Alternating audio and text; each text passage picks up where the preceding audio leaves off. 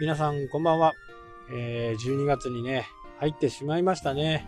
もうずっとね、あの、このほど10月ぐらいからね、言ってましたけど、12月に突入ですね。まあこっちの方はね、そんなに天気は悪くなくて、まあ、これからね、えー、ちょっと荒れるかな。週末はね、荒れそうな感じな天気図でしたね。まあ今日はね、あの、まあ12月をね、えー、迎えて、まあ、来年の目標とかね、そういったもの、まあ目標、まあ正直目標って、日々のね、あの、目標とか、まあ、達成すべき数字とかね、えー、そういったものは求めていくとは思うんですけど、長い目で見た時のね、えー、目標設定の再確認。まあ皆さんもそれぞれね、あのー、中長期でね、3年後こうしたいとか、5年後こうしたいとかね、10年後はこうなればいいなっていうような目標をね、えー、掲げていると思うんですよね。で、やっぱりそんな時にね、何が一番大切かなっていうふうに僕なりに考えると、やっぱり時間の使い方なんですよね。時間をどう使うか？まあ、これに限るっていうふうに僕は思ってるんですよね。まあ、もちろん日々のね、えー、売り上げを達成するための時間を割くというのもね、必要だとは思いますけどね。自分の時間をどう保てるか。で、そこでどういうふうに考えていくかっていうことなんかをね、決めとくっていうのは非常に大切なのかなと。で、これ毎日でもいいと思うんですよ。毎日ね、えー、5分、10分、今月の目標、3年後の目標ですね。まあこれ、新庄さんではないですけどね。まあビッグボスじゃないですけど、もうシーズン初めの頃からね、えー、優勝を目指しますっていうのは、まあ、それ、最終的には目指すでしょうけどね。ただそこの気持ちのウエイトって、それほどね、えー、正直わかんないと思うんですよ。やっていく中で修正して、そして結果的に一番になれればいいな。まあそんな感じで思ってるんじゃないかなっていうふうにね、思うわけですよ。もう初めからね、えー一番目指してやってきますっていう方がなんか、ちょっとね、僕、まあ性格的なものもね、あるんでしょうけどね、えー、その一番に向かって進んでいくっていうね、野球の場合、143試合だったかな、142か3か4か、まあ、3試合だと思うんですけど、まあ、1試合1試合ね、143分の1なんですよね。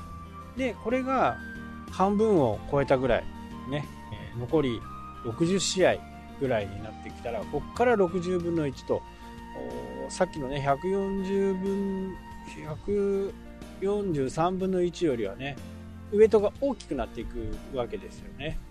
これも先日のね、えー、一つですけど、スタートダッシュを決めるのか、ね、みんな、キャンプから上がってね、意気揚々としてるわけですよ。まだ実際にね、自分のチームの実力がね、どの程度、新戦力も入れてね、どの程度あるのかなということを加味しながらね、いろいろやっていくわけですけどね。なので、やっぱり小さい目標をね、えー、コツコツとやっていく方が、僕は理にかなってると思うんですよね。日々の毎日の5分を使う。1日あたりっていうとね、すごく少ないかもしれないですけど、1週間やればね、えー、5分。たった5分でも1週間やれば、まあ、約1時間ぐらいになると。で、それを、あ今週は1時間使うぞ、なんてね、えー、やったとしても、効率はあまり良くないように感じるんですよね。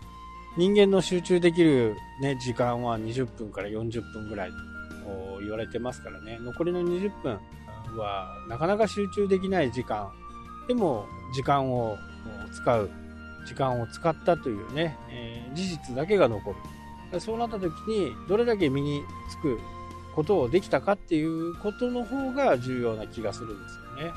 本当に野球とかね、3回に1回ヒットを打てたら、もうトップ選手です。ね、3割バッターっていう。10回打席に立って3回塁に立ったらね、それは素晴らしいバッターという形になるわけです。新庄監督はね、3点取っても、3点取られても4点取りゃいいじゃんみたいな。なんかその辺がね、すごく合理的だなっていう感じ。いや、点数取られないんだったら、走塁でカバーする。送球でカバーする。守備でカバーする。三振。ピッチャーが投げてね、バッターが空振り三振をする。そのアウト一つも、牽制球でアウトにする。これもアウト一つですよね。